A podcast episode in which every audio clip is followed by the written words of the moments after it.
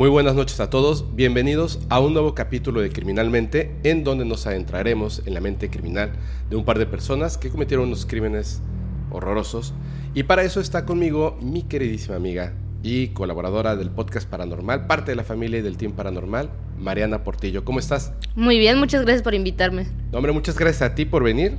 Este. Y, y yo sé que se va a poner buenérrima la plática. Claro que sí.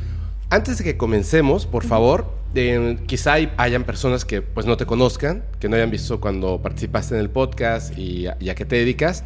¿Nos puedes comentar un poco y también no se te olvide tus redes sociales? Ok, bueno, actualmente me encuentro colaborando en el podcast, en las redes sociales, en algunas investigaciones también. Y pues desde siempre he sido muy fanática del tema de los criminales y oh. pues también el tema paranormal y casualmente el tema del que voy a hablar como que tiene un poquito de ambos. ¿Ah, sí? Esta vez sí. Wow. Entonces, pues quedó a la medida. Perfecto. Ah, y mis redes sociales son, pues, Instagram, guion bajo, Mariana Portillo. Así me encuentro. ¿Es, es primero guion bajo y después dice Mariana Portillo? sí. Ah, ya. Lo que pasa es que como yo ya lo tengo registrado, es cierto. Y no me acuerdo con quién estaba. Me pidió tu red social y le dije Mariana y no aparecía. Y le dije, ¿cómo? Mira, a mí sí me aparece. Y ya lo copié. Ah, ah sí. Es guion bajo, Mariana Portillo. Guión bajo, Mariana Portillo. me acordé de algo bien, chistoso. No tiene nada que ver con, lo que vamos a hablar. Este, ¿Te has dado cuenta de que cuando Eric pronuncia su nombre, lo pronuncia rapidísimo? No, no me había fijado. Sí, le dices, este, preséntate por favor. dice, sí, este, bueno, en su red social dice, yo soy Eric Urdapilleta, bla, bla, bla. Eh, y le digo, tus redes sociales, Eric-Urdapilleta. Siempre dice así, súper rápido. dije, ay, qué chistoso. Pero eh, ya me di cuenta de que otras personas se dan cuenta porque, eh, o sea, hablaron con Minor y todo. Le digo, oye, qué padre que grabaron de Emisiones Podcast. Le digo, qué bueno ah, que grabaron con Eric. Me dice, sí, con Eric. Rápido. Rápido. sí, es cierto. no me había fijado de eso. Bueno, ahí lo te vas a dar cuenta. Oye, este. ¿A ti de siempre te han gustado estos temas? Sí, o sea, es algo que me atraía mucho. Y este tema en especial que seleccioné, pues me gusta bastante bueno, es, horrible, no, no por eso me gusta, pero converge varias cosas que uno se queda pensando y te explota la cabeza en varias partes. De eh, cómo pudo ser posible que esto, este suceso pasara. Además es una criminal mexicana, ¿verdad? Son unas criminales mexicanas, ah, es, un, grupo, sí. Ah, es cierto, es cierto, es cierto. Te quería hablar de una película, por algo que, que, a lo mejor tiene algo que ver. Bueno, dos de hecho, pero en, específico en esta ocasión te quería contar solamente de una película. No te voy a contar la historia, no te voy a contar este eh, realmente mucho, solamente, eh, ya, perdón, la palabra. Tengo una recomendación para ti. Ah, ok. Esta película yo la vi hace muchísimo tiempo, la vi dos veces. Vi una versión que es la versión que digamos que salió al cine. Yo no la vi en el cine evidentemente porque es una película extranjera, de europea, no recuerdo de qué país exactamente y no es una película de ficción, es un documental. Es un documental que se llama Man Bites Dog. O sea, eh, perro muerde a persona. No, hombre muerde a perro. O sea, al revés, ¿no? Hombre muerde a perro. Eh, y este es un grupo de documentaleros, el director, el camarógrafo y la persona de sonido, el boomer. O sea, son como tres o cuatro personas. En una región, en una ciudad, en un país, descubren que hay un criminal, un desvividor serial. Okay. Y esta persona les permite que lo acompañen mientras él perpetra sus crímenes y ellos documentan todo. Entonces, no quiero como spoiler así mucho. Hay una escena en la, en la película original, en el filme original, que no salió en su versión, digamos, VHS, cine, etcétera, decidieron quitarla. Porque cuando entra a un lugar donde va a cometer un crimen, hay un bebé. Entonces, esa escena se la quitaron. Pero sí, yo supongo que si lo buscan en internet pueden encontrar la versión completita. Wow. Hay otra escena que me, pero me impactó así muchísimo. Porque los cuerpos de los cadáveres, después de haber cometido sus crímenes, se los lleva a una parte donde hay un río y los tira. Los ponen como saco y los avienta, ¿no? Para que se hunda en el río. Pero le dice, fíjate, porque le están haciendo el, documental, o sea, él les está explicando las cosas y le dice, fíjate, es importante que eh, pesar el cadáver de la víctima, más o menos, o sea, saber cuánto pesa el cadáver de la víctima. Una persona adulta de más o menos 80 kilos necesita más o menos 40 kilos de piedra, o sea, la mitad de su mm. peso. Pero si es un infante, los huesos están como que todavía no están sólidos, están como porosos. Entonces, si el infante pesa 15 kilos, necesitas 30 kilos de piedra, el doble. Porque si no, el cuerpo sale a flote. y me descubriría la policía. Entonces necesitamos este, esta cantidad de, peso. Y otras cosas que son. Está. Pues está. La verdad, la película está muy interesante. Muy interesante. Man Bites Dog. La voy a buscar. Sí porque, eh, bueno, de lo que vamos a hablar, eh, hasta cierto punto, muchas veces tiene influencia en el cine. Y aquí se me hace que es el cine influenciado por un hecho criminal ocurriendo en el momento, ¿sabes? Sí. Es interesante. De hecho, este caso le hicieron películas, series, capítulos, o sea, de todo, hasta corridos. Ah, sí. Sí. También hay mucha influencia ¿no? hacia la música. sí, igual, sobre este caso. Y en la salsa también. ¿En la salsa? Sí, como, o sea, hay eh, las canciones, los, están los corridos, hay salsa, o sea, música, la salsa, cuentan algunos crímenes en algunas canciones. Ah, sí, sí, sí, sí. Sí, creo que hay uno que, sí, que sí recuerdo ahorita. Es que yo no sé los nombres de las, de las canciones, de, salsa específicamente, y ahorita que estaba comiendo, estaba, bueno, estaba sonando salsa, y me quedé así como un momento porque estaba narrando totalmente un crimen. La canción era buenísima, pero estaba narrando un crimen. O sea, una persona, un criminal, ¿no? Y este, me parece muy interesante.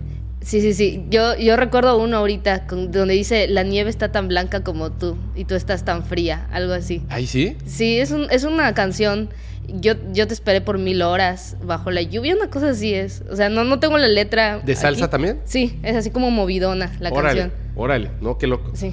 Oye, ¿qué, este, ¿quieres empezar tú con la historia? Sí, creo que sí. Venga. Para que empieza, vamos a empezar fuerte entonces. Ok. este crimen que les voy a narrar hoy, empezamos fuerte.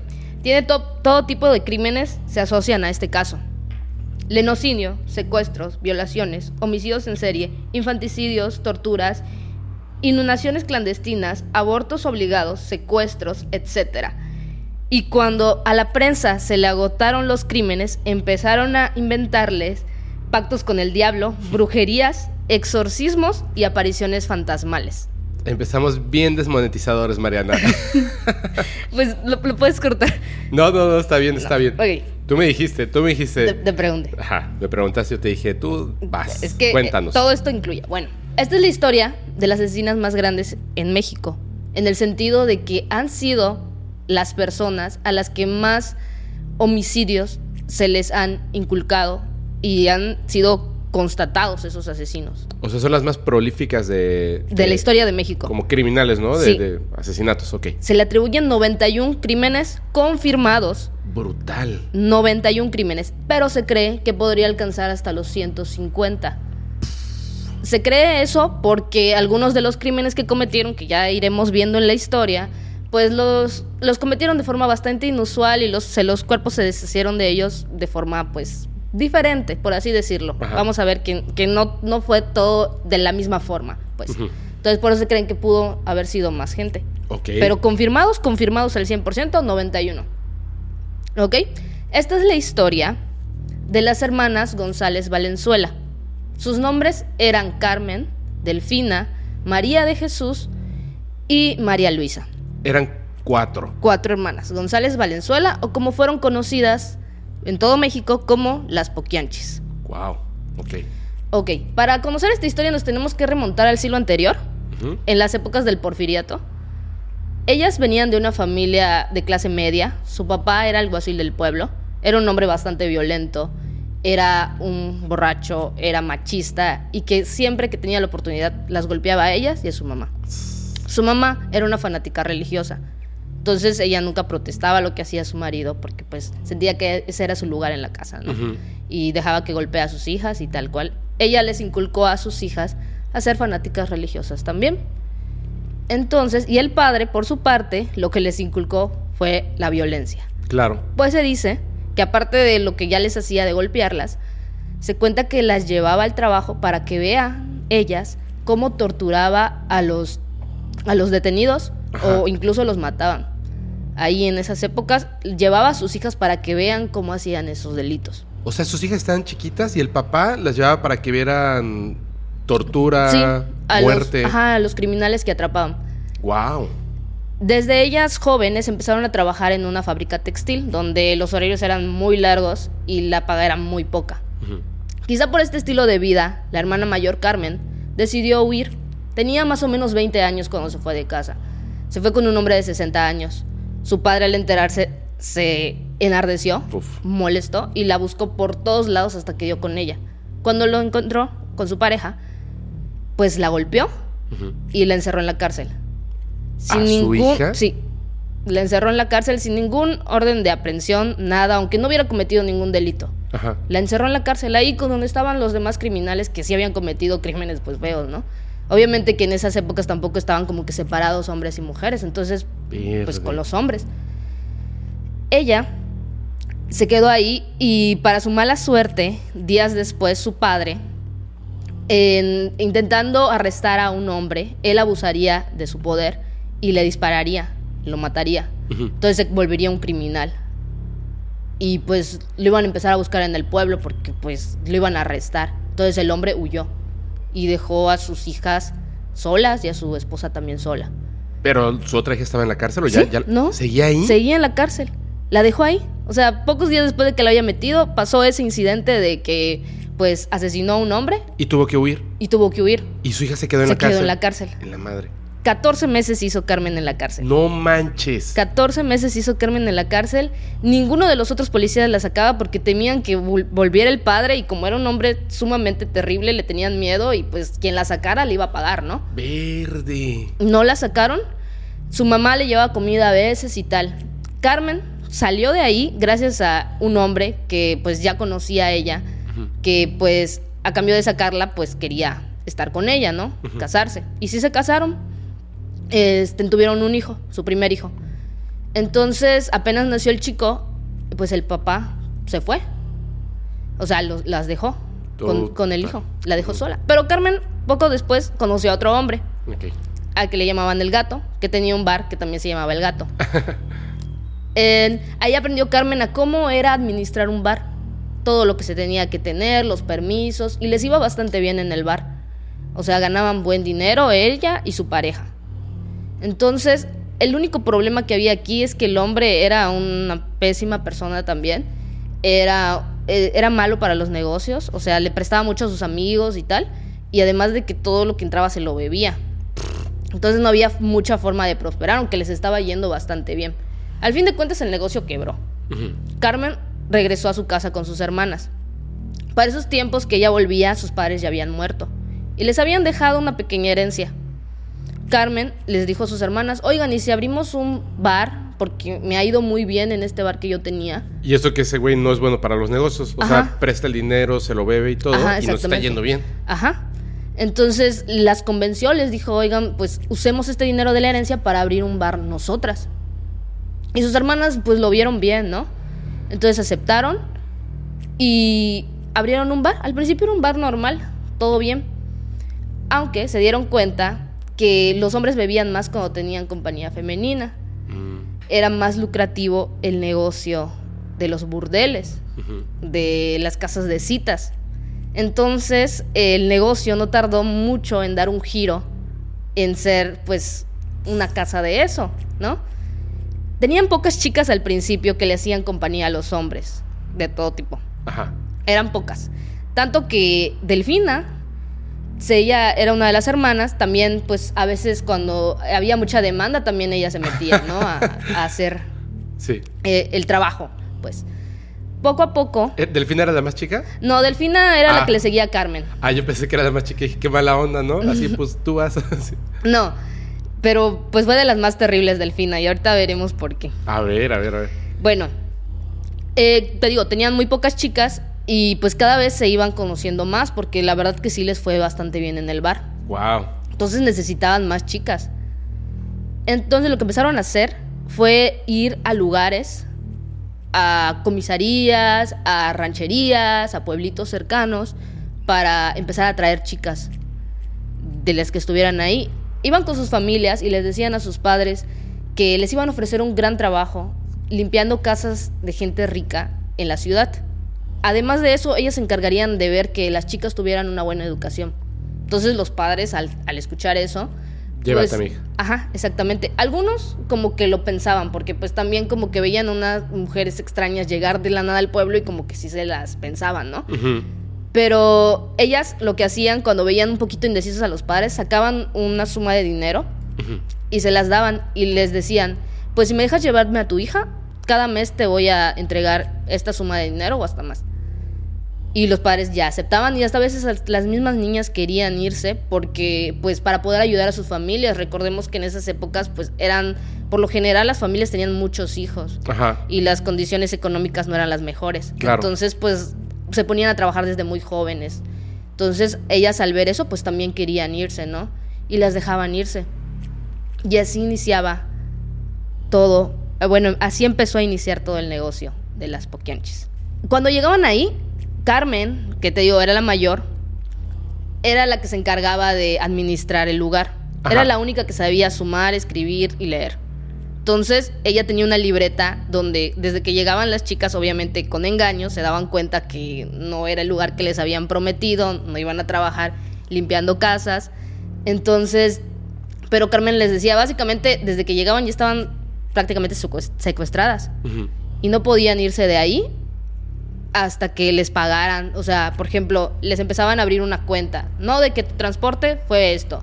De que te voy a curar por jabón esto. Por comida esto. O sea, les empezaban a cobrar para dormir y todo. Exactamente, por cada cosa. Hasta por trabajar ahí, les cobraban. Entonces le decían, pues bueno, cuando sales tu deuda ya te puedes ir. Pero obviamente que nunca saldaban su deuda porque siempre tenían algo que deberles a las poquianchis.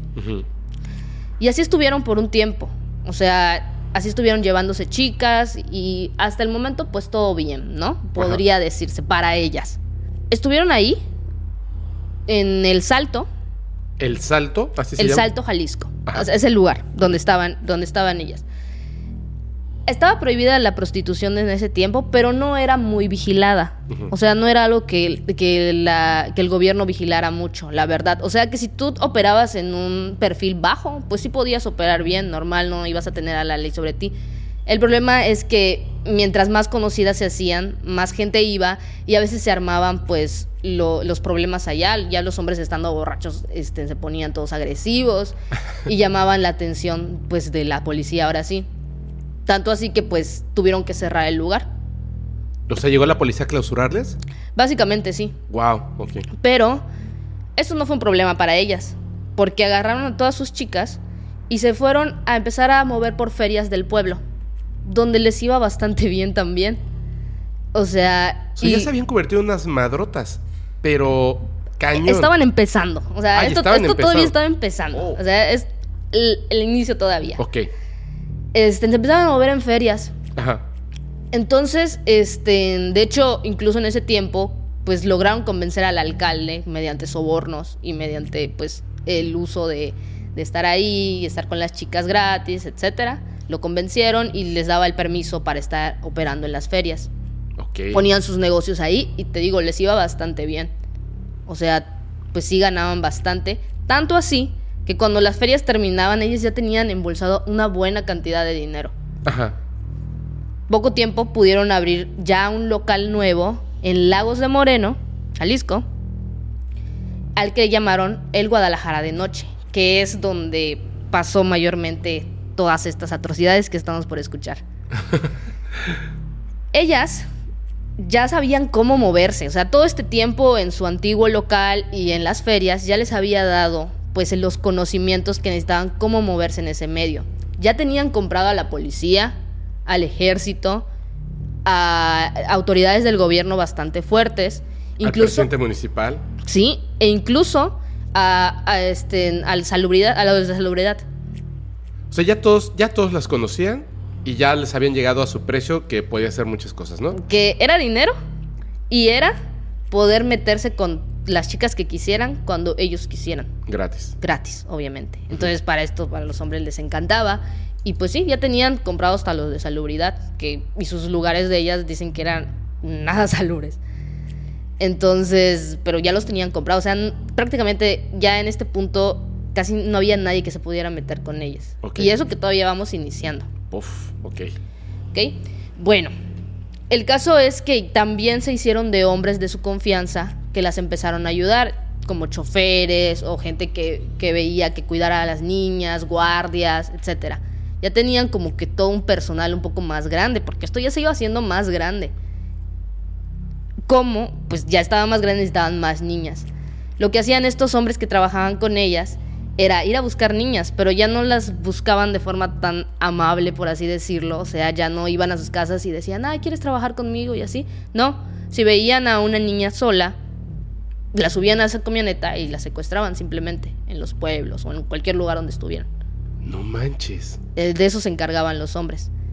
Eran niñas, literal niñas, de entre 12 y 14 años. Máximo. No manches.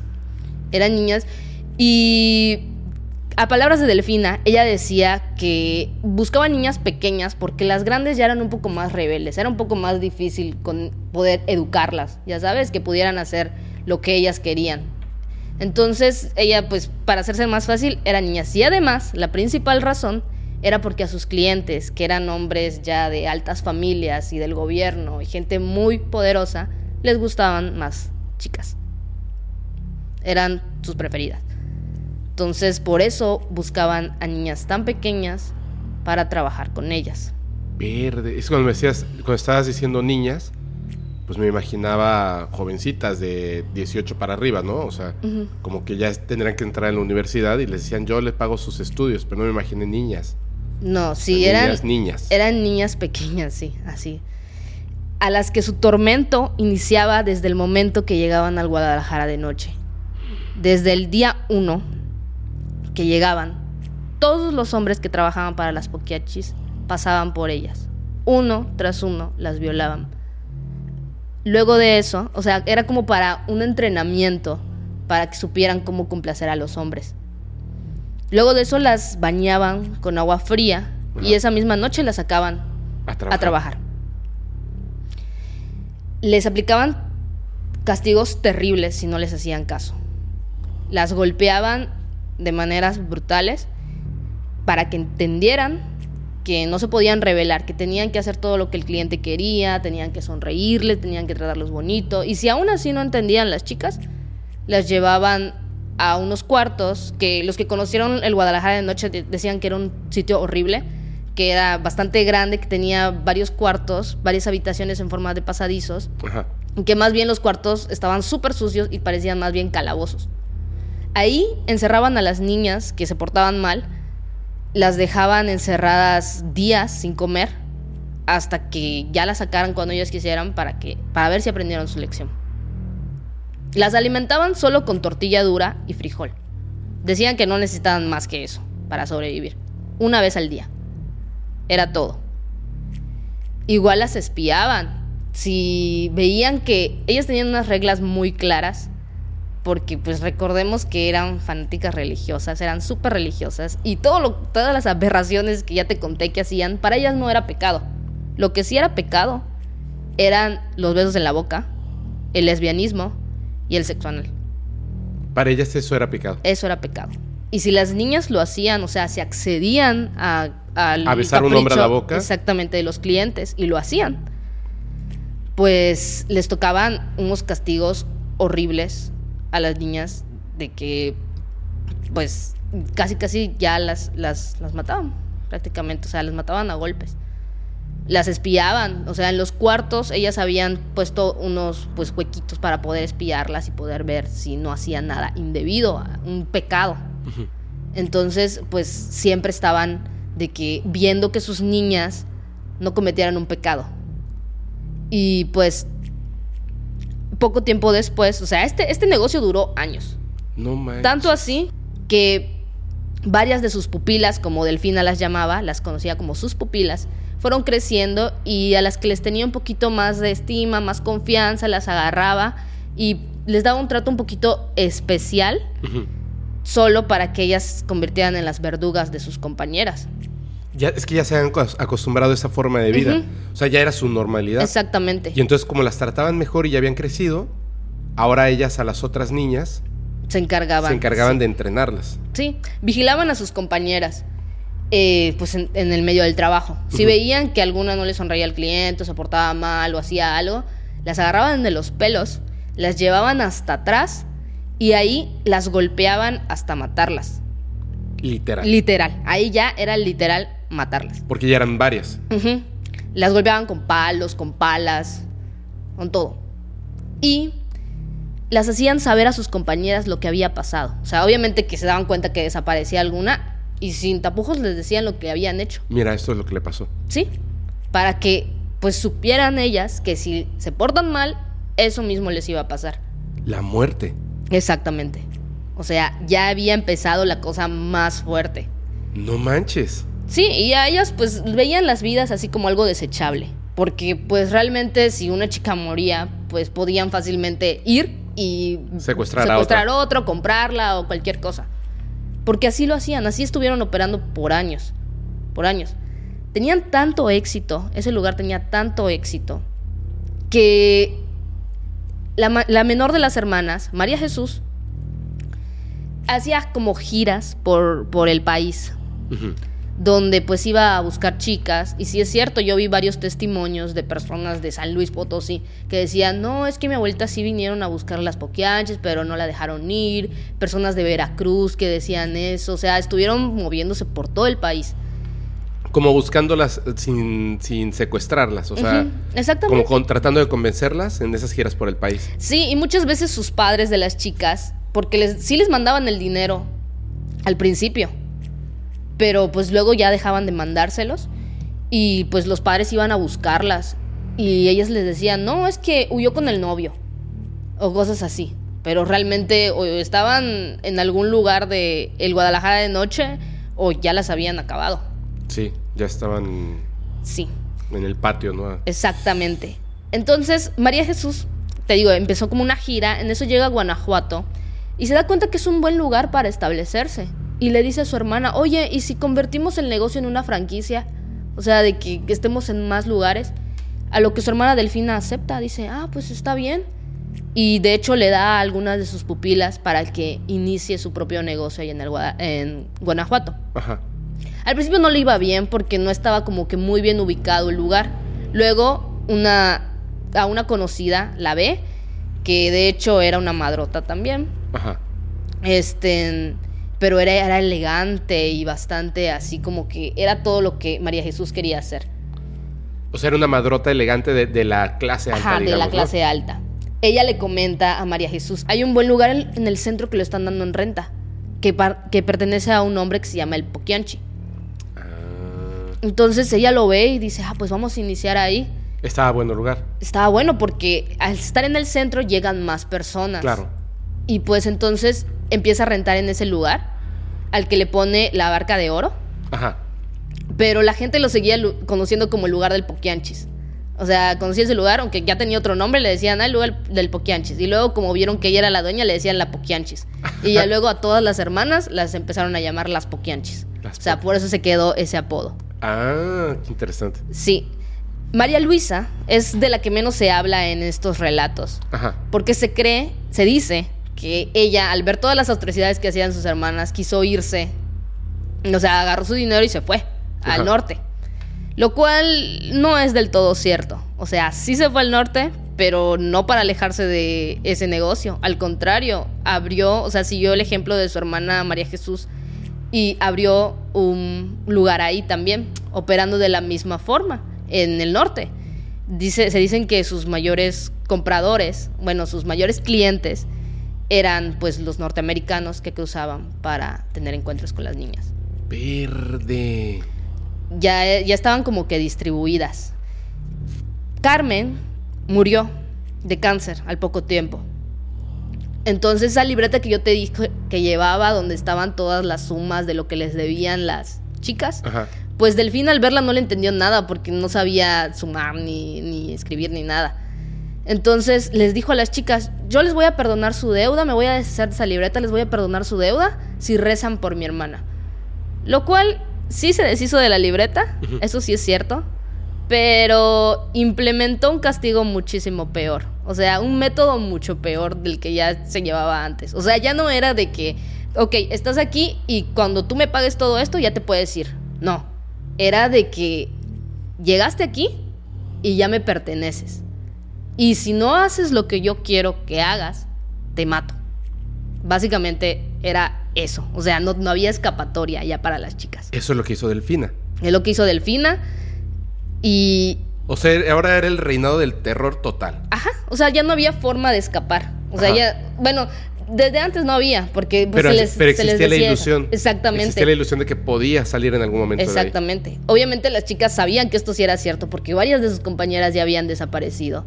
Y sabían por qué era, o sea, nunca les ocultaron nada. Pero la cosa se va tornando aún peor. Cuando las chicas cumplían 25 años, para ellas ya eran inservibles. Ya estaban viejas, ya no les servían para nada, ya eran desechables. Lo que hacían entonces era pues terminar con su vida. O sea, llegaban y la verdad es que pues bastantes de las chicas, como ya tenían 25 años, pues estaban mal de salud. Recordemos que solo comían una vez al día y poquito. Entonces algunas ya estaban súper flaquitas, ya se veían así bien acabadas. Algunas ya tenían, sí, algunas ya tenían enfermedades venéreas que les, y venían acabando así su piel y todo. Sí, claro. Entonces, pues para ellas era fácil matarlas y deshacerse de ellas. Tenían a un hombre de su confianza al que le llamaban el verdugo. Él llevaba a las chicas a un rancho, a las chicas de 25 que tenían un rancho, se las llevaba ahí y las encerraba en uno de los cuartos para dejarlas morir de hambre. No es cierto. Sí, las dejaba ahí. A veces entraba, pero no para darles comida, sino para golpearlas con un palo que en un extremo tenía un clavo. Así, para divertirse nada más. Ya las dejaba ahí por bastante tiempo. Cuando la chica ya estaba bastante débil, ni siquiera para poder defenderse, las agarraba, cavaba un hueco en el patio de esa hacienda que tenían y las enterraba prácticamente vivas. Las enterraba vivas y ya, las dejaba. Se dice que después de un poquito de tiempo sacaba pues los restos ya un poco pues desgastados y los quemaba para deshacerse de la evidencia. Por eso cuando este, descubrieron pues todo lo que estaba pasando y excavaron vieron varios huesos quemados. Pero eso no era todo. También corrían con la misma suerte las que se embarazaban. Eh, pues obviamente ya no les servían cuando se embarazaban. Les practicaban abortos pues nada sutiles, o sea, les practicaban abortos caseros que muchas veces terminaron con la vida de las chicas, las se desangraban, porque pues obviamente ellas no sabían nada de medicina y sus métodos eran totalmente eh, salvajes. Sí. Entonces, pues se morían desangradas. Y si no se morían desangradas, pues se morían por alguna infección que pescaron días después, ¿no? Si es que lograban sobrevivir, las tenían trabajando esa misma noche. A los bebés, pues se deshacían de ellos. De los fetos, pues para ellas era fácil deshacerse. Se dice que algunos bebés sí dejaron que nacieran. Algunas, en su mayoría, niñas. Para que cuando crecieran pudieran pues, seguir trabajando. Igual algo que se dice es que dejaron vivir a un niño porque se lo iban a vender a un cliente que quería experimentar con él. Luego también salieron más leyendas que esto ya envuelve un poco más lo paranormal. Pues se decía que a los bebés los usaban en sacrificios satánicos para que su negocio tuviera... Prosperara. Pues, ah, exactamente. Pero esto es algo que solo se cuenta en el pueblo. O sea, es que fue algo de boca a boca. O sea, no era algo que de verdad se pudiera comprobar. De hecho, no hubo como que una prueba de que pudieran decir, ah, no, si hacían esto, ¿no? Y de hecho, a ella se los preguntaron y siempre lo negaron. Decían, no, es que eso es contra nuestra religión. Claro. Pero ya habían hecho cosas peores, ¿no? Sí. Pero pues, ajá, o sea, siempre negaron eso. Y pues no había ninguna prueba que dicte que sí lo hicieron, ¿no? Pero pues en el pueblo siempre se las consideró como brujas. De hecho, creo que hasta la actualidad he visto algunos testimonios que dicen, ah, es que las Poquianchis eran brujas. Y pues realmente no hay nada comprobado, o sea, sí se vestían de negro, muchas personas dicen que andaban siempre de negro, eran mujeres bastante corpulentas, grandotas, que andaban con ropa de negra, con las faldas hasta la rodilla, con estos cosas como en la cabeza. Ajá. Entonces, pues sí parecían brujas, ¿no? Pero pues realmente, pues era algo nada más que la gente decía. Sí, sí. Que era. Algo de lo que no se habla mucho en este caso es que también mataron hombres a sus propios clientes. Cuando no les pagaban o hacían algo que no debían. O cuando veían que un hombre que venía con alhajas, con bastante dinero, con carros, en esa época habían muy pocos carros, pero se veía que tenían dinero, se encargaban de que las chicas los emborracharan y cuando ya estuvieran así se los llevaban atrás, o sea, las chicas se los llevaban atrás y ya los hombres de las poquianches se encargaban de terminar con la vida de estos hombres. O sea, los asaltaban tal cual. Básicamente, y ya se terminaban con la vida de ellos y pues, ah, o sea, los, los dejaban a veces ahí tirados en la, en la carretera o en donde sea. De hecho, tengo un testimonio de una persona, o sea, de, de, una de las personas que veía todo lo que pasaba en, en el pueblo. Que básicamente, a ver, ok. Decía, ya cuando se empezaban a enfermar, pues no las curaban, las dejaban ellas solas, que ellas solas se curaran o se morían o se mataban entre ellas. Por ejemplo, se hacen de repente leyendas, leyendas fuertes, que dicen se mataban hermanas contra, contra hermanas. Fueron los que empezaron a tirar cadáveres. Pa' León, pa' acá, pa' la cueva del diablo, por donde quiera. Ahí hay unas barrancas. Ahí los tiraban a todos. Y nomás llegaban ahí y los sepultaban. Fueron los que empezaron aquí en México a tirar cadáveres. O sea, ellas porque te digo que se movían por toda la República, a veces sus hombres, los cuerpos de los, de los hombres que mataban las mujeres, eh, algunos de sus pasos, de que si se iban pues por el norte, pues aprovechaban para tirar el cuerpo. O sea, aprovechaban para dejarlos ahí tirados. Por eso se cree que, que serían más de 150 sus asesinatos. Pero yo creo que muchísimos más. Sí, porque de hecho en esa época se encontraron varios cuerpos que estaban desaparecidos, de personas que estaban buscando. De hecho, igual se cree que secuestraron varios de sus clientes que eran pues hijos de familias acomodadas, por así decirlo. Ajá. Este, que llegaban por azares a su bar sin saber lo que les esperaba al saber ellas, como eran pueblos pequeños, sabían hijos de quién eran y tal, ellas al saber quién era ese, ese hombre, pues básicamente lo secuestraban, o sea, pedían un rescate por él, pero el hombre nunca volvía a casa porque los mataban. O sea, era una cosa terrible. O sea, cometían todos los crímenes posibles. Exactamente, sí. O sea, y te digo, muchos de los cuerpos los enterraban ahí mismo en el Guadalajara, otros los llevaban en el rancho donde tenían y ahí hacían, ahí dejaban a las chicas. O sea, lo de las embarazadas, pues te digo, igual muchas para ahorrarse todo lo que era del aborto, que pues para ellas era una pérdida de tiempo a veces, pues simplemente las mataban. O sea, ya que estaban embarazadas, o sea, ni siquiera se tomaban el esfuerzo de que, ah, vamos a hacerle el aborto, no, ya, ya las mataban a veces así por inanición como a las otras las llevaban igual al rancho, esperaban que se murieran. O sea, tenían cuerpos regados básicamente en ese tiempo por todo México.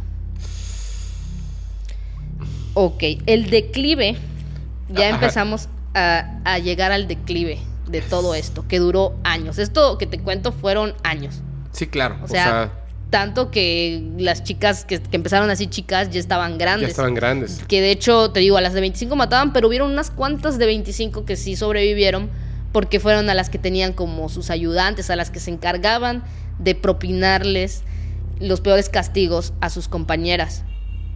Entonces, las hacían como las que sobrevivían y que no les quitaban la vida, las volvían otras madrotas, ¿no? Exactamente, sí. Y además como las chicas ya estaban pues muy igual con, esa cosa en su pues, cabeza. Sí, ya estaban. Sí, ya estaban un poco trastornadas, entonces pues tampoco se les hacía mal. Entonces. Pues bueno, todo pues tiene un fin. Y este fue el fin. Empezó como de que en Guanajuato, donde estaba eh, María de Jesús, en la Arca de Oro, empezaron a haber cambios. Tú sabes que luego hay cambios de gobierno, cambian presidente, cambian este gobernador, alcalde, cada determinado tiempo. Siempre así ha sido. Entonces, en Guanajuato hubo un cambio de gobierno Y ya todos los hombres que tenían comprados, pues ya no estaban. O sea, se fueron yendo. Y pues la prostitución seguía siendo ilegal, pero ya era más vigilada. Esto le trajo muchos problemas a María de Jesús y tuvo que cerrar, cerrar el lugar que tenía ahí en Guanajuato. Y se regresó con su hermana, eh, pues al Guadalajara de noche. Con todas sus chicas se regresó al Guadalajara de noche. Y ahí estuvieron un tiempo. Pero aquí viene algo que sin duda ayudó a que todo esto se fuera pues al caño, ¿no? Y es que el hijo de Delfina, al que le decían el Tepocate, era un hombre de lo peor. Era un criminal que pues igual ayudaba en el negocio, era violento, siempre andaba buscándole pleitos a todos, como sabía que pues su mamá lo protegía si, si se metían con él, pues a él a veces se ponía el tú por tú con la policía, se ponía a disparar, este, en el aire, cosas así, ¿no? O sea, él siempre andaba en pleito en pleito. Se dice que él robaba coches de Estados Unidos. Ese era como que su negocio. Pero además participaba en el negocio familiar. Se decía que era un hombre bastante atractivo. Enamoraba a las jovencitas y las convencía de huir con él. Este, pero pues realmente no las iba a llevar a un lugar mejor, sino pues allá al negocio familiar, al Guadalajara de noche. Bueno, este chico un día estaba tomando en una cantina. Bueno, eso, eh, se cuentan dos historias, pero las dos llevan al mismo resultado. Y te voy a contar ambas. Ok. Eh, la primera dice que el chico estaba en un, pues, en un bar tomando y pues ya estaba muy borracho y se empezó a enfrentar con la policía que estaba ahí. Se armaron los balazos y él resultó muerto.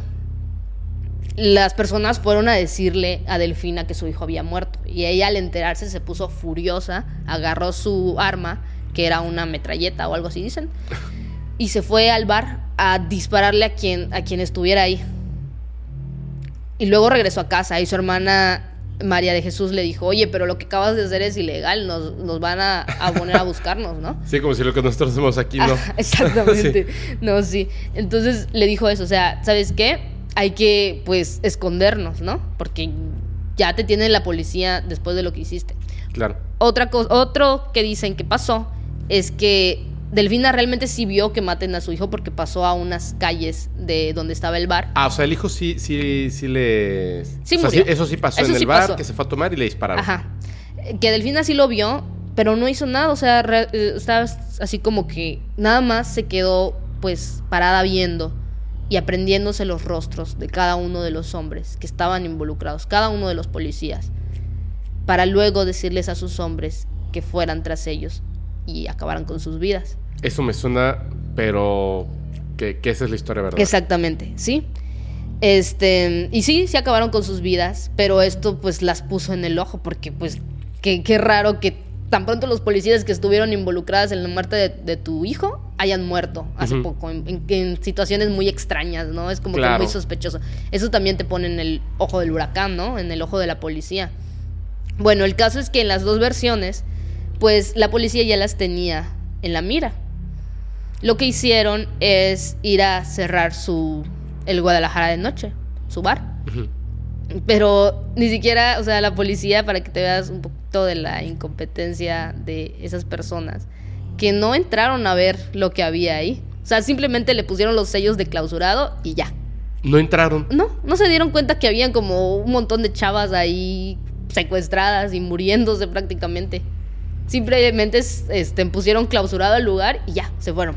Verde. El lugar, pues obviamente ya no podía seguir operando. Claro. Pero todavía estaban las chicas allá adentro, ya sabes. Entonces las agarraron y se las llevaron al rancho donde pues tenían, que pues casi nadie sabía que tenían ese rancho, ¿no? Se las llevaron todas las chicas. Y ahí estuvieron por varias semanas, encerradas todas en un cuarto, sin poder salir si antes las alimentaban muy poco, ahorita la comida era mucho menos escasa, pues ya no tenían su fuerte de ingreso y obviamente que lo que menos se van a preocupar es por las chicas, ¿no? Entonces las dejaban ahí. Algunas ya estaban muy enfermas, ya unas se murieron ahí de lo enfermas que estaban, ya estaban débiles, o sea, ya no tenían nada. Entonces, hasta se dice que había una ventana, que solo había una ventana en todo el cuarto donde las chicas empezaron a arrojar los cadáveres de sus amigas, porque pues ¿Para que no se quedaran adentro y apestaran? Sí, porque algunas ya se habían muerto allá y ya estaba la peste. Entonces las tuvieron que arrojar. Este, pues para que no estuvieran apestando, porque no podían salir. Incluso esa ventana la cerraron. O sea, la, la clausuraron. Y ahí viene, pues, la parte final de este relato. Y es que una de las chicas logró escapar de esa ventana que habían clausurado. Logró escapar, se llama Catalina Ortega la chica que logró escapar se fracturó porque era una ventana pues no tan grande y además estaba tapada. Se fracturó, pero aún así corrió con todas sus fuerzas a buscar a su familia. Dio con su familia, la estaban buscando, obviamente estaba entre la lista de desaparecidas. Y al dar con ella, pues fueron a la policía. En ese tiempo, pues te digo, ya había cambio de gobierno, ya no tenían a toda la policía comprada ya no había tanta gente de su lado y pues les contaron la historia. Para esto, el, el subprocurador todavía seguía de su lado, o sea, todavía era un cliente de ellas y le mandó a Delfina un fax que decía, urge hablar, ya te cayó una denuncia o algo así decía. Pero lo vamos a poner aquí porque sí lo encontré, el fax, este, de advirtiéndole que ya pues... Ya se, le había las cosas feas. Ajá.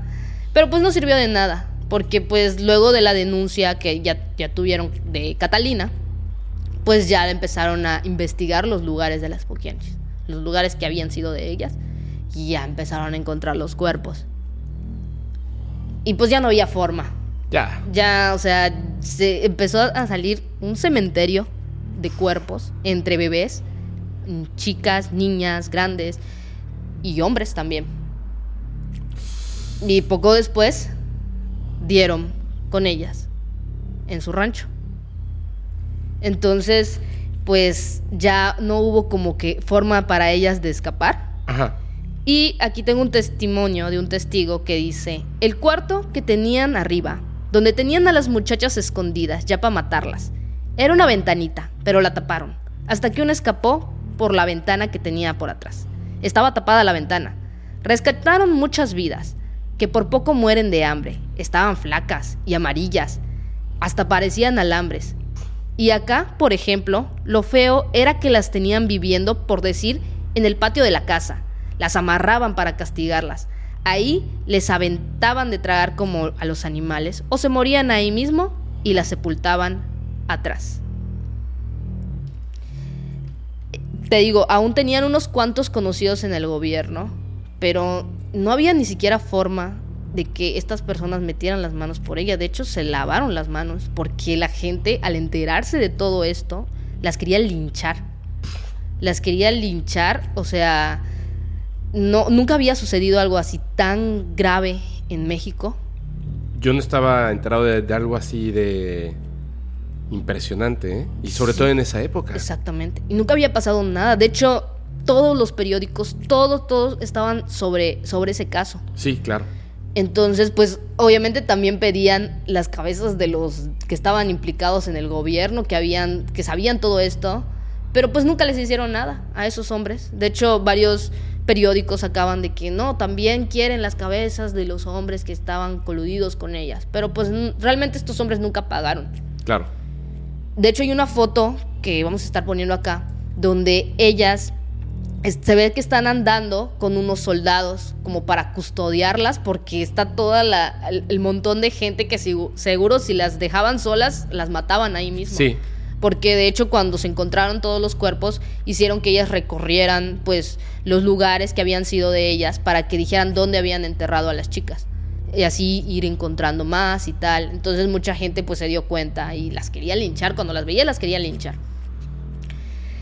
Pues bueno, las atraparon, a ver, dime. Tengo una pregunta. Sí. O sea, las atrapan, pero ¿qué pasó con todas las chicas que estaban ahí? O sea, ya sé que las estaban así como alambres y este flaquísimas, pero ya se habían muerto varias. Ya se habían muerto varias y eran unas cuantas de las que lograron eh, que lograron que estaban ahí olvidadas, encerradas. No, o sea, cuando cuando llegaron al rancho, pues las atraparon, pues vieron a las chicas, ya les dieron su libertad Pero pues muchas chicas no volvieron a ser las mismas, obviamente, y estaban hiper traumadísimas después de eso. O sea, se perdieron en el anonimato las chicas, realmente no. Algunas sí les decían que fueran luego de que pasó todo para que recrearan cómo eran los castigos, porque algunas pues de hecho hay fotos donde se ve cómo las están castigando, pero esas fotos son recreadas, o sea, no es como de que las hayan tomado en el momento, donde se ve que tenían este ¿cómo se llama? blocks aquí en sus manos.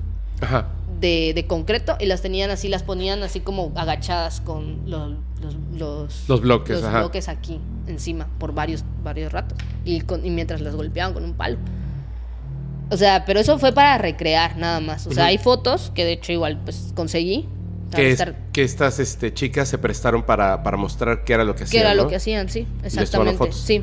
Pero pues realmente la mayoría pues sí se perdió en anonimato, aunque varias que lograron conocer gente que escapó de las poquianchis antes o por alguna extraña razón estuvo ahí con ellas, pues sí veían a las chicas completamente trastornadas. y es de entenderse, pues ¿no? sí, claro. Pero bueno, las autoridades las encarcelaron más por obligación que por nada, porque la gente estaba sobre las autoridades de que hicieran algo, si no ellos iban a ser justicia por su mano propia. Entonces se les dio pues una sentencia a María de Jesús de 40 años, a Delfina de 40 años y lo curioso aquí es que llegó eh, María Luisa en, mientras estaban sentenciando a sus hermanas en todo este proceso, llegó y se hizo la que no sabía nada, a la que pues estaba así como que era inocente y no estaba... Así que hicieron. Ajá, exactamente, sorprendida, sí. Pero pues como ya estaban investigando a, pues a todas y toda esa trata, pues ya sabían que también ella estaba involucrada. Claro. Y también la arrestaron. Sí, que se había ido al norte a hacer su negocio, ¿no? Exactamente. Más al norte. Exactamente. También la arrestaron, a ella le dieron solo 26 años. Y pues ese fue el fin de las Poquianchis. Las Poquianchis murieron en prisión. Bueno, Delfina murió en prisión un día ya, estaban... Ya por vejez, ¿no? No. No. De hecho, fue algo bastante inusual su muerte. A ver. Se dice que una, una vez estaban arreglando la cárcel donde ella estaba, unos albañiles, estaban haciendo mucho ruido. Ella sacó la cabeza de su celda y les empezó a gritar maldiciones. Entonces, accidentalmente, uno de los albañiles dejó caer una cubeta con cemento sobre su cabeza. Lo curioso es que no murió en ese momento.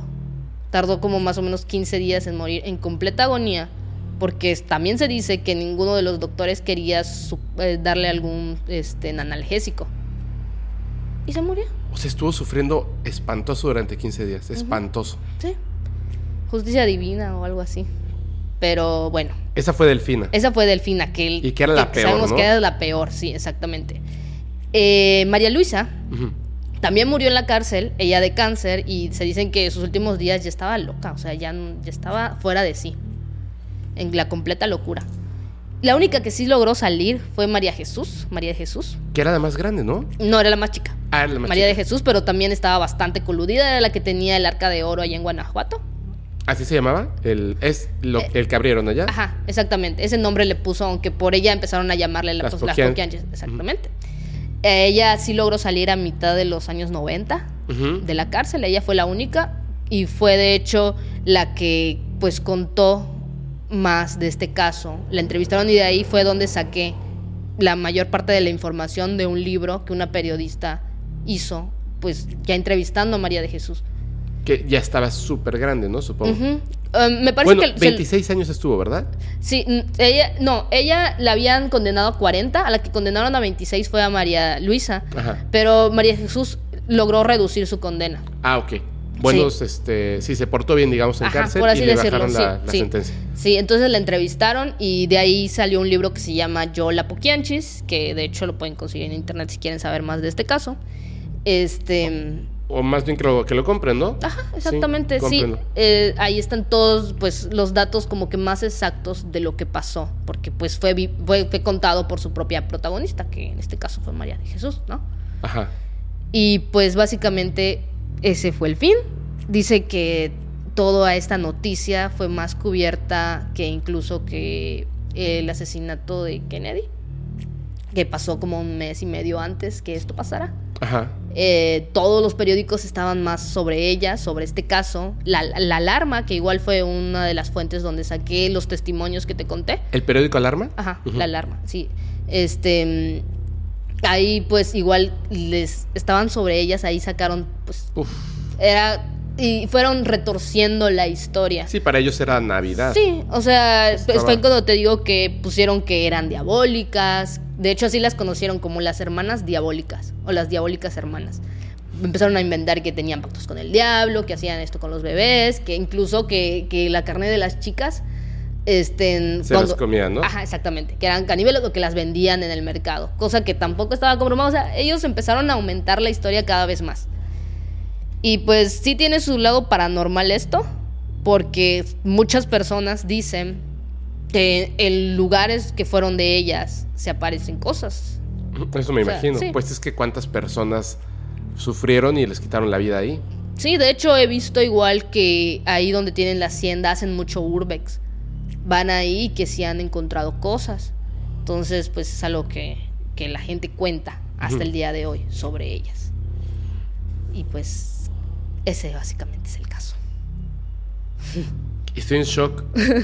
No, no, no, no, este, no conocía la historia.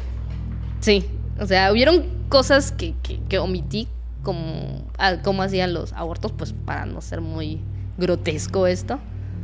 Pero pues, si pues quieres contarlo, cuéntalo. O sea, digo, va, va, a haber muchas cosas que van a tener censura. Porque si no se toma el canal. Pero pero si lo quieres contar. No, pues ya te puedes imaginar la, la forma en la que. Te juro, te juro que no. No sé si quiero saberlo. Mm, no, pero te juro que no me lo puedo imaginar. Pues básicamente lo que ellas hacían era, pues, o les preparaban menjurjes que ellas hacían, que eso era lo, lo, más leve, por así decirlo, para hacerles votar al producto. O ya de plano les metían alambre en sus partes íntimas hasta que las chicas sangraran y pues botaran al bebé. Obviamente ellas no tenían nada de conocimiento de medicina, no sabían ni siquiera leer ni, ni, escribir ni nada. Y obviamente que las chicas, te digo, morían desangradas. Y si no morían desangradas, ese mismo día las tenían trabajando. O sea, si una como mujer cuando le da un cólico te sientes mal y al menos yo no me puedo parar, imagínate que te hagan algo como eso y te tienen trabajando en pues ese trabajo que ellas le enseñan a sus chicas ese mismo día. Mm. Pero esa fue la historia. De hecho, los, los varias personas compararon a sus lugares con campos de concentración. Verde. Sí, porque pues lo que pasaba era algo horrible. Igual eh, les quiero comentar a las personas que si quieren saber un poco más del caso, pues les voy a decir el nombre de la autora del libro que les comento. les digo, el libro se llama Yola Poquianchis. Es una entrevista directa que tuvo la periodista Elisa Robledo con María de Jesús. Así la buscan como Elisa Robledo. También hay un libro inspirado en todo esto que pasó que se llama Las Muertas, de Jorge Ibargengoiti. Y una película también, o sea, sacaron películas, se digo, series y demás, que se llama Las Poquianchis de Felipe Casals, que es muy apegada. Y es muy famoso, Felipe, Felipe Casals. Sí. Y pues básicamente esa fue la historia. ¡Wow! No manches. Sí. Estoy impactado, Mariana. Sí, está bastante fuerte, ¿no? Está súper fuerte, pero está, está yo, lo que me pregunto es lo siguiente, en serio, ¿cómo puede ser posible? Siempre que, escucho estas historias, me surgen como que siempre las mismas preguntas. ¿Cómo puede ser posible que en tu calidad de, de humano, que tienes un cierto conocimiento, aunque te hayan tomado a los 12, 14 años, que durante tanto tiempo no intentaras huir? ¿Me entiendes? No, pues es que las tenían sometidas con el miedo. O sea, prácticamente se hacían cualquier cosita y ya las estaban golpeando. Y sabían que si hacían el más mínimo intento por escapar, las iban a matar. Las chicas las tenían aterrorizadas y eso a ellas les gustaba. O sea, por eso les, les decían a las chicas que lo que habían hecho con sus compañeras.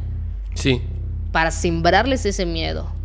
O sea, estaban aterrorizadas las pobres niñas y eran unas niñas, o sea, realmente vivieron un infierno. O sea, horrible. Está terrible, está terrible.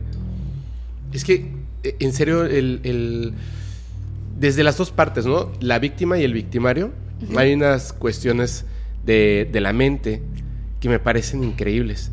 Sí. Son como demasiado misteriosas porque la respuesta es muy sencilla, ¿no? Es una serie de, acciones que ocurrieron y cómo las interpretamos porque somos seres humanos y al final pasa lo mismo, ¿no? O sea, tenemos la misma reacción hacia el miedo, no importa nuestra edad, nuestro eh, sexo, etcétera. O si la clase social, el color de nuestra piel, o sea, al final el ser humano mete la mano al fuego, se quema y no la vuelve a meter. Entonces tratas de huir, te detienen, te golpean, eh, le quitan la vida a, tu mejor amiguita, que a lo mejor igual tiene ahí 12, 13 años, y ves cómo la golpean con palos y con una pala hasta reventarle los huesos y la carne y dejarla destruida. Exactamente. Y ves eso, y es que yo creo que después de eso puedes meter la mano al fuego y ya no te va a importar. Ver algo tan impactante no, es. Ya no. como que. Ya eres prisionero en la mente, ¿no? O sea, ya, ya no hay manera. Y la cuestión es esta: después de tanto tiempo y te encuentra la policía, ¿cómo mentalmente sales de ahí? Sí, exactamente. ¿Cómo te puedes reponer a algo tan terrible como eso? O sea, tu vida, y es, o sea, yo siento que ya no puedes seguir. O sea, ¿cómo? Ya no puedes seguir. Ya no puedes seguir. O sea no, está, está muy cañón, está muy cañón. Y, y además es esta otra parte también en, este caso de las victimarias, o sea, ellas. Y también obviamente están como los hombres que trabajaban con ellas, el hijo, etcétera, pero de principio ellas. Cómo las acciones de su pasado también construyeron esto. Sí. Eh, el papá que las golpeaba, que las humillaba, que era súper violento, machista, cerrado. O sea, ya sé, ya sé, que son así eran todos, todas las personas en aquel entonces. No en esa exageración. O sea, por más machista y por más este extremo, yo creo que ningún padre mete a su propia hija a la cárcel donde hay otros hombres. Peligrosos. Eso no pasa. Y, y, además de que las llevaba a ver cómo torturaba a los hombres, yo creo que eso igual les generó a ellas una falta de respeto por la vida, de decir, ah, pues la vida es pues desechable, ¿no? O sea... Totalmente desechable. Y pues lo que hicieron se reflejó ahí, en lo que les hacían a las chicas de que, ah, ok, si perdimos a una, pues no importa, vamos a conseguir otra mañana, ¿no? O sea, como si fueran ¿Qué? es, híjole. Habría que saber, desde el aspecto psicológico, cuáles son ese, ese grupo de acciones en este caso, porque entiendo que también tiene que ver la repetición, ¿no? O sea, es desde la hermana mayor y la que sigue, la que sigue, la que sigue, también la que le sigue, que es Delfina, que de repente dice, yo ahora tomo el poder de esto. Exactamente. Y entonces implementa reglas muchísimo más este, fuertes y duras porque ya se había instaurado como una, una sociedad macabra que ellos habían, bueno, ellas habían construido, donde esto está permitido, pero no el lesbianismo. Porque ese es pecado este, eh, para Dios, ¿no? Porque en su infancia y en su juventud las habían vuelto fanáticas religiosas. Exactamente. De hecho, algo que, omití contarte, no sé si lo puedo contar ahorita. Sí, por favor es que Delfina estaba así súper, súper, bastante inmiscuida en la iglesia. O sea, ellas iban a, la misa todos los domingos. Bueno, todas las tres. Este. Y al padre no lo dejaban entrar al burdel porque decían que era mala suerte si el padre entraba. O sea, el padre de la iglesia. Y el padre súper recontra mega quería entrar. Sí, o sea, a él le pagaban con pues los bonos que le dan en la iglesia, les daban buenos este, diezmos, este, pero no lo dejaban entrar, de hecho lo mandaban con la competencia. Y hubo una vez que el padre sí entró cuando ella no estaba. Y ella se dio cuenta de que estaba el padre ahí con las niñas. Y eso lo tomó algo como de muy mala suerte. Y dice que fue una de las cosas que maldijeron su negocio y de ahí fue en picada todo lo que empezó a pasar que te conté. Igual una vez que llevaron a unas prostitutas que venían de Estados Unidos. Ajá. Que estaban ahí nada más como que visitando, ¿no? Las habían llevado. Este, y pues estas chicas se, o sea, pues eran muy solicitadas porque eran rubias, eran exuberantes, eran muy bonitas y como que todos querían con ellas. Entonces un cliente las quiso a las dos y se metió con ellas y les pidió en un momento que se besaran y cometieran así ese acto lésbico. Ellas lo vieron. Las chicas tuvieron hasta eso suerte de que solo las, al, enterarse del final, solo la sacó. La sacó, no les hizo nada más, o sea, les dijo, ya no pueden entrar aquí, ya no pueden trabajar aquí. Porque eran pues de visita, ¿no? Eran más que nada. Y pues al hombre igual lo sacó. Pero tuvieron mucha suerte. Pero muchísima suerte. Y dicen que eso, e, ella, para ella, ella contaba que esos dos actos, tanto lo del padrecito como lo de pues las dos chicas estadounidenses, fueron algo que maldijo su negocio y lo llevó a la, a la, o sea, empezaron a pasar todas estas cosas que ya sabemos cómo terminó. Pero ella siempre contaba eso. No, sí estaban bien locas. Sí. sí. O sea, por eso te decía, cuando yo supe esa historia hace mucho tiempo, no me había puesto a investigar tal cual, así como que a excavar, buscar en tesis, porque busqué en tesis que habían hecho en Guanajuato, eh, pues artículos, pues ya reportajes, cosas así. Y fue en que me enteré de más cosas y dije, wow. Te, puedo contar algo que eh, no es esto, no es esto, no es esto. De hecho, esto, esto, esa historia la, la voy a dejar para otro capítulo. Ok. Es que este capítulo solo debe ser de las poquianches, porque lo hiciste espectacular, Mariana, te quiero felicitar. Gracias. Lo contaste espectacular. un poquito nerviosa al principio. No sé, yo estaba eh, a la orilla del asiento así. Eh, te juro que por dentro había algo que, decía, ya, por favor, ya no más. ya no digas más.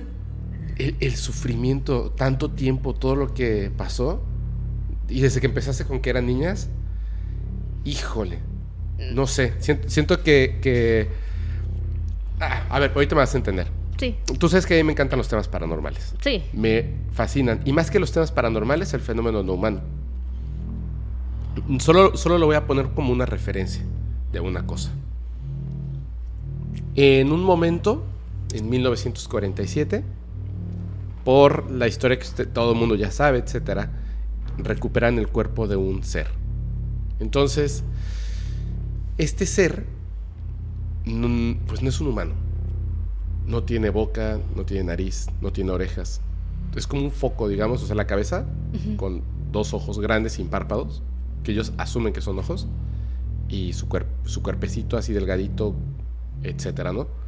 Ni siquiera saben si está vivo o muerto, porque pues, al no tener nariz, no tiene pulmones, y pues cómo sabría si está vivo o muerto, pero sí se mueve, entonces está vivo, pero es un ser vivo o no.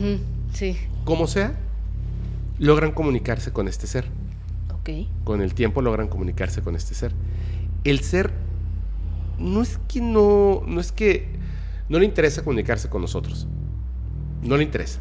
E, e, e, ella, porque se hace, con el tiempo se refiere a ella como mujer, en su lapso que está aquí, em, se comunica con otra persona, una enfermera. Entonces, mentalmente, o sea, todo esto era mental, y lo que hace para que se puedan comunicar de verdad, como que al principio así como de, ah, X, ¿no? O sea, ya, bye. Y luego se da cuenta de que se puede comunicar con ella bien, que a lo mejor puede ser como una distracción mientras pasa lo que tenga que pasar. Y le dice, para que yo me pueda comunicar bien contigo necesito tener información de tu lenguaje. Y él le, empieza a llevar ella libros primero con los que los niños aprenden a leer en, el kinder. Así, tal cual, de Estados Unidos, así que dice, este, eh, A, Apple, B, abejita, ¿no? B, y etcétera. Entonces, literal, con eso empieza, se los va enseñando, eh, y el ser, cuando se da cuenta de que, ah, ok, o sea, ustedes utilizan este sistema, un abecedario, lenguaje, así, rapidísimo, le empieza a pedir libros, libros, libros, libros, así, un montón de cosas, por temas. Y llega un momento en que es, imagínate que este ser pues ya tiene una información brutal del ser humano. Y entonces le dice, mira, ya se pueden comunicar, Ya pueden tener una conversación mental, pero en tu mismo lenguaje. Ella tiene unas preguntas que los militares la obligan a hacerle este ser. Este ser a veces responde y a veces no. Algunas cosas decide si responderlas, otras no te quiero responder, simplemente hay un silencio absoluto. Cuando le pregunta acerca de qué conocimiento tienen ustedes de nosotros, de la humanidad, le cuenta la verdadera historia de la humanidad desde el principio. Hay una cosa que es, desde que lo leí, a mí, yo sé que es una historia que, que así existen pruebas, pero que podemos decir no creerla porque no, no podemos verificar que sea real o no. Me hizo clic bien fuerte. ¿Te has dado cuenta que en el mundo, en este planeta, desde siempre, desde que ya tenemos una forma de sociedad y comunicación, hay como dos tipos de personas, independientemente de, de todas las características que nosotros nos hemos implementado de manera absurda, como socioeconómicas, color de piel, género, etc. Independientemente de eso, entidad humana. Hay dos tipos de entidades humanas. Los que son, por decirlo de una manera, los artistas, los bohemios, los creativos, que están en una normalidad hasta cierto punto, pero son estridentes en esto, en las artes, en la pintura, en la, música, en, en, esto que acabas de hacer tú, en la narración, etcétera, etcétera, etcétera. Y son muchos, ¿no? Sí. Y está la otra parte, los que son perversos, muy perversos, asesinos, violadores, secuestradores, gente que hace este tipo de cosas. Y uno va a decir, no, no, no, no. Y, y, los que no somos creativos entonces somos esto. Yo no dije eso. Lo que dije es que es como si la entidad humana, puede ser que por supuesto tapes, ocultes y no llegues a cometer crímenes así, por supuesto, pero el pensamiento y el gusto, ahí está. Y también están los que tienen el pensamiento y el gusto del artista. No significa que vayas a ser un artista ni que te dediques a la música.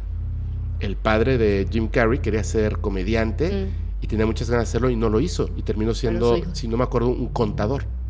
Un contador como tal. O sea, la normalidad es que existimos, pero tenemos dos fuerzas que están luchando en nuestro interior, lo que se le conoce como el angelito y el diablito, ¿cierto? O el yin ya también podría. Más o menos por allá. Ándale. Y decía este ser, ustedes se mienten y lo hacen siempre. Ustedes no son la materia. Haz esto y dile, ordena a tu dedo que se mueva y se mueve. Eso te lo estoy diciendo yo, lo acabo de ver en un video. Tú no eres tu dedo, tú lo ordenas a tu dedo. Tampoco eres tu codo ni tu hombro. Tú eres algo que está aquí adentro, quizás, pero no eres esto. Y si ustedes se mienten, porque ustedes no son la materia que posee un alma, ustedes son un alma que posee materia y la puede poseer y la puede no poseer, tirarla. Esa alma, que es el verdadero ser, no el, no el cuerpo humano, esa es otra cosa. Esa alma está en una prisión. El planeta Tierra es una prisión de la que no pueden escapar. ¿Qué es lo que hacen estos seres? No, no este ser con el que habla. Dice que son otras entidades, un chorro de razas antiguas que construyeron esta prisión. Y construyeron, no me refiero a que construyeron el planeta. El planeta ya existía y ya tenía vida y bla, bla, bla necesitaban un espacio, como hay muchos en el universo, que fuera un planeta que tuviera ciertas características, como la Tierra, alejado en una región muy eh, esquinada, oscura y lejana a la población de vida, como nosotros los seres humanos construimos las prisiones, alejadas de la sociedad. Eso buscaban en un planeta de este tipo, de tipo C7-12.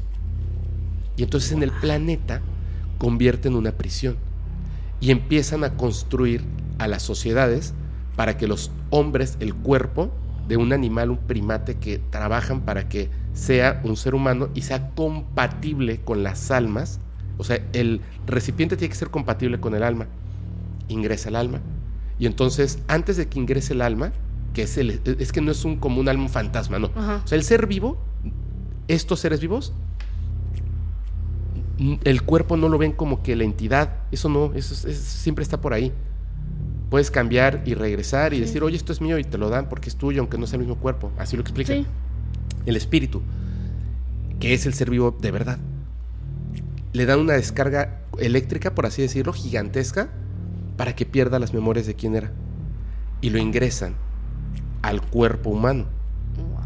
Y entonces, conforme tú vives en este cuerpo humano, que además lo modificaron para que no pudiera estar 120, 150 años, sino menos, como la mitad, entre 70 y 90 años, más o menos, algunos más, o menos, estás en esta prisión, en esta prisión. Y cuando tu cuerpo muere, esto que tú piensas que vas al cielo o sigues la luz, en realidad es porque te estás acercando a la trampa, que cuando la tocas, te vuelve a dar la descarga y regresas al cuerpo. Y estás repitiendo, repitiendo, repitiendo, porque estás en una prisión. Aquí está el tema. Las personas, o sea, entidades que construyeron y manipulaban esta prisión, los derrocaron.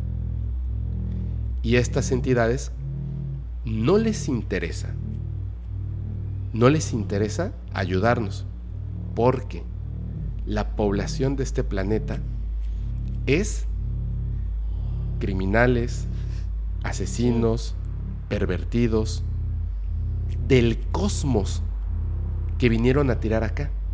Y artistas, revolucionarios, creativos, que eran tan estridentes, tan de izquierda, tan revolucionarios, que el viejo régimen los encarceló y los aventó. Entonces estamos en un planeta donde se, se convive esta dualidad impresionante. Y además, no es solo que no quieran destruir esa prisión, no pueden, porque llevan más de 5.000 años buscando la fuente de la red que cubre el planeta para que no escapen las almas. Pueden ingresar más, pero no pueden salir. Esa es la cuestión. Y siguen ingresando, porque es una prisión y siguen ingresando. Por eso es que puede haber cada vez más personas. Siguen ingresando, pero no pueden salir. No saben en dónde está el, digamos, el aparato para poder apagarlo. Pero sí se han dado cuenta de una cosa. Los, en las entidades que habitan en los cuerpos humanos, o sea, nosotros, tenemos la capacidad de darnos cuenta de que esta realidad fue construida para mantenernos como prisioneros hablar con nosotros mismos, con nuestra entidad, y poco a poco volver a retomar nuestras memorias que nos quitaron con el shock eléctrico y escapar de la prisión para volver a ser la entidad que realmente eres. La entidad que realmente eres. Esa, esa es la idea, pero cuando yo leí esta parte de que en el planeta es una prisión, decía Salvador Freixedo, una granja, donde nos están reciclando una y otra vez, una y otra vez, una y otra vez, una y otra vez. Y hay esta perversión tan grande que es como, fíjate, nosotros somos como esas niñas que las poquianchis se llevaban y luego nos olvidaron ahí y a los cadáveres los estamos tirando por la ventana porque aquí apestan. Y no aceptamos la realidad que estamos viviendo. Y hay una cosa, por eso te dije, ay, el sacerdote bien que quería entrar hay entidades que vienen. Dice, ¿por qué una entidad extraterrestre fuera de este planeta querría venir físicamente a visitar este planeta? Es horrible, es una prisión. Hay mucho dolor, guerras. ¿Por qué crees que, querrían venir? Si ustedes tienen un concepto que encaja con esto que te estoy contando, piratas, pervertidos, enfermos, y le pregunta a ella, ¿has escuchado estas historias de los dioses que vinieron del cielo y tuvieron hijos con las mujeres humanas? ¿Por qué crees que lo hacían? Pervertidos, enfermos, que hay en toda la galaxia. Solo que aquí, pues es un vertedero de esto.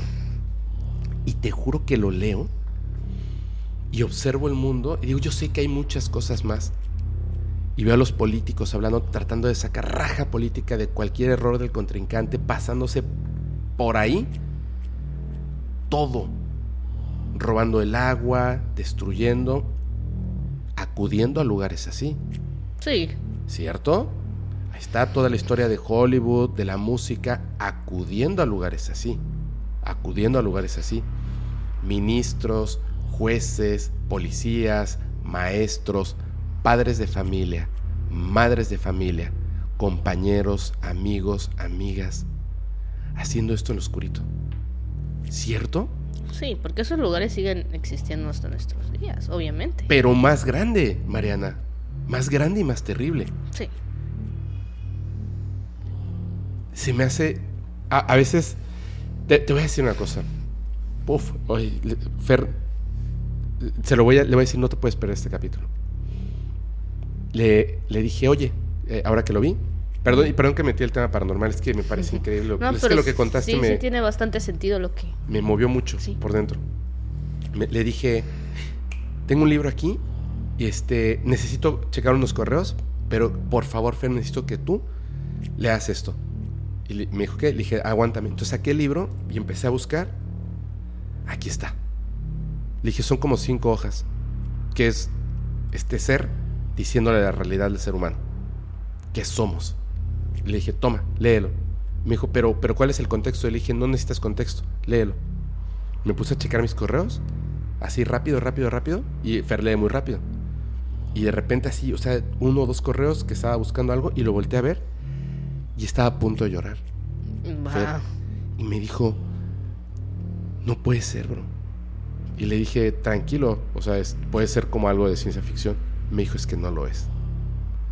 Y le dije, sí, lo sé, bro y, me siento, digo, ah, ¿cómo pasaron de eso las poquianchis? De, pudieron haber sido las víctimas de la historia. A ser unas victimarias brutales. Sí, terribles. Donde la policía, el sacerdote, los presidentes municipales, los de salubridad, las personas que acudían a tomar y tener relaciones con menores, nadie movió un pinche dedo. No, nadie pues realmente parecía importarles la vida de esas chicas, o sea, no tenían derechos humanos, o sea, nada, eran como si fueran nada. No, y es que después ya las agarran y es el pueblo el que tiene que estar encima de las autoridades para que hagan algo. Exacto. Es una historia macabra. Horrible. terrible.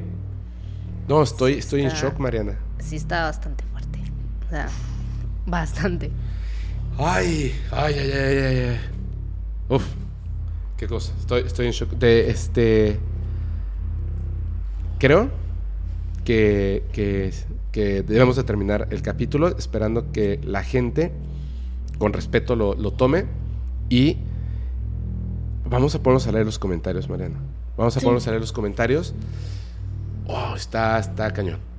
Y vamos a tener más invitados, invitadas, pero yo te quiero pedir a ti, te quiero comprometer a que por lo menos este mucho más seguido aquí en Criminalmente nos vengas a contar historias porque lo hiciste de una manera espectacular. Me tenías Gracias. Me, tenías así este sentí que sabe una película de estas increíbles que dices, "Ay, no."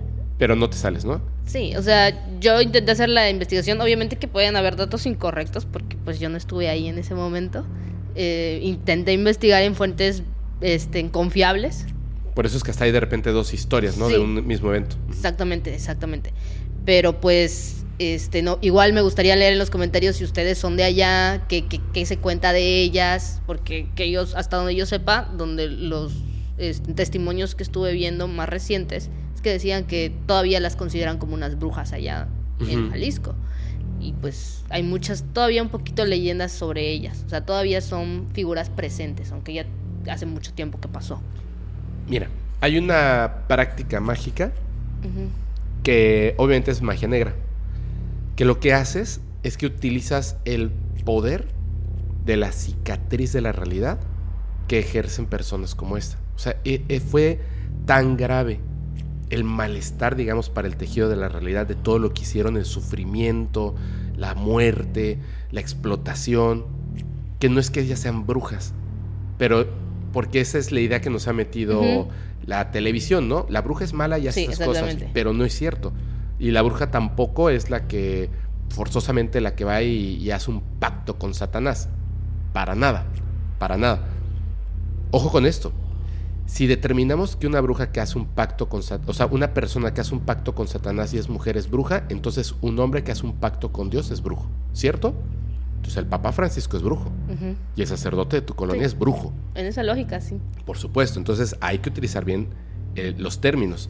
La gente entiendo que por ignorancia, por lo que hicieron, les diga brujas, que es otra cosa. Pero brujos, brujas, chamanes y chamanas, hay una, hay una eh, forma, por medio de la magia, de ocupar esta energía de esta realidad, invocando a ciertas personas que no es que hayan estado en las prácticas mágicas, como lo hacen los nigromantes, para tomar la energía de esa cicatriz tan grande que se queda, como las maldiciones que se generan.